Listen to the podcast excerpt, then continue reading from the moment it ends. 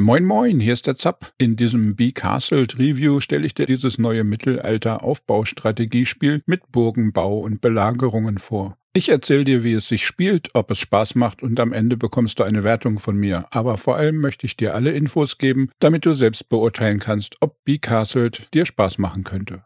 Ich habe ein kostenloses Testmuster vom Entwickler Mana Potion Studios erhalten, aber das sollte keinen Einfluss auf meine Wertung haben, da ich alle Spiele immer mit dem Gedanken teste, wie würde ich mich fühlen, wenn ich den vollen Preis bezahlt hätte. Becastled Spieltyp In einer mittelalterlichen Fantasy-Welt gibt es das Volk der Tagwesen, die mit der Sonne leben, arbeiten und ihr Reich nach und nach durch das Kaufen von Parzellen erweitern. Wir sammeln Ressourcen wie Holz, Essen, Gold, Steine und sorgen für eine gute Stimmung. Aber wo immer Licht ist, gibt es auch Schatten. Das Volk der düsteren Nachtmenschen attackiert uns jede Nacht und wir müssen dringend Verteidigungsanlagen und eine Armee aus genügend Soldaten aufbauen. So wird das Spiel in eine Aufbauphase bei Tag und eine Kampfphase bei Nacht unterteilt. Wir benutzen 27 verschiedene Gebäude, aus denen unsere Stadt errichtet wird und mit der wir sie auch absichern können. Um alles etwas hübscher aufzubauen, gibt es auch noch zehn Deko-Bauteile dazu. Mit jeder Nacht, die kommt, werden die Angriffe stärker. Wir müssen aber nicht nur den Aufbau unseres Militärs im Auge behalten, denn unsere Einwohner haben einen ständigen Bedarf an Essen und jede Militäreinheit verbraucht Gold, hier Sonnensteine genannt. Können wir die Bedürfnisse nicht decken, verhungern Einwohner oder die Soldaten desertieren.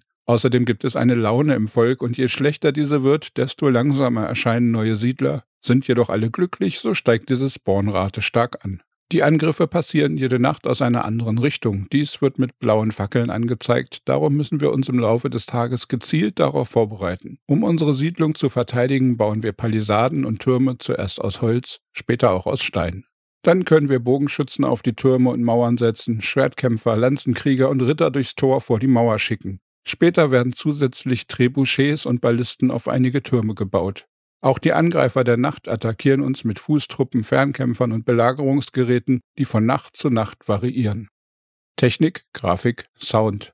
Becastled wird mit der Unity Engine entwickelt. Dies bietet eine stabile Basis für das Spiel, so dass Abstürze bei mir nicht vorkamen. Es gab kleinere Bugs, wo man mal einen Turm nicht nutzen konnte, wenn man ihn von Holz auf Stein aufgewertet hat, oder nach dem Abriss eines Gebäudes für einen Tag der Bauplatz nicht wieder freigegeben wurde.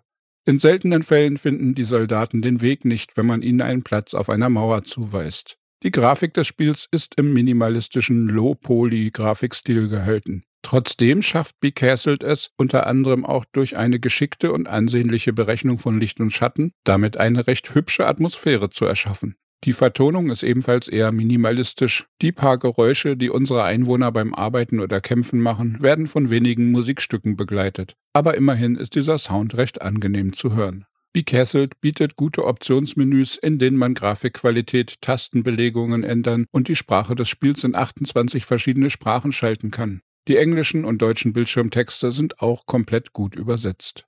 Meinung und Fazit.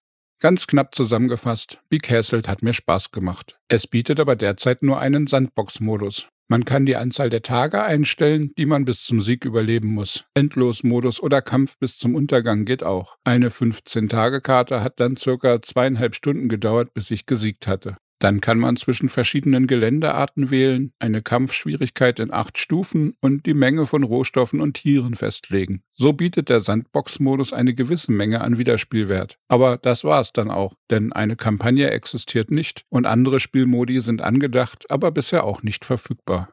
Die Mechaniken des Spiels funktionieren weitestgehend gut und es sieht auch ganz hübsch aus. Es ist nicht technisch perfekt, aber absolut gut spielbar. Durch die Einstellmöglichkeiten des Sandbox-Modus kann man verschiedene Arten von Herausforderungen wählen und der Aufbau der Karten ist eh zufallsgeneriert. Aber trotzdem denke ich, ist der Spielumfang im Verhältnis zum Preis damit etwas zu dünn gehalten momentan. Hier bleibt zu hoffen, dass das Team nicht nach dem Release die Segel streicht, sondern weitere Gebäude, mehr Varianten und eventuell andere Spielarten wie Multiplayer oder eine Kampagne integriert. Die Entwickler sprechen davon, dass dies und vielleicht Mod-Support in Zukunft dazukommen könnten. Bei einem Early Access-Titel kann man sich da aber nicht sicher sein. Daher lässt mich Becastled momentan mit einem lachenden und einem weinenden Auge zurück. Man könnte sagen, in Becastled gibt es eine Menge Licht, aber auch eine Menge Schatten.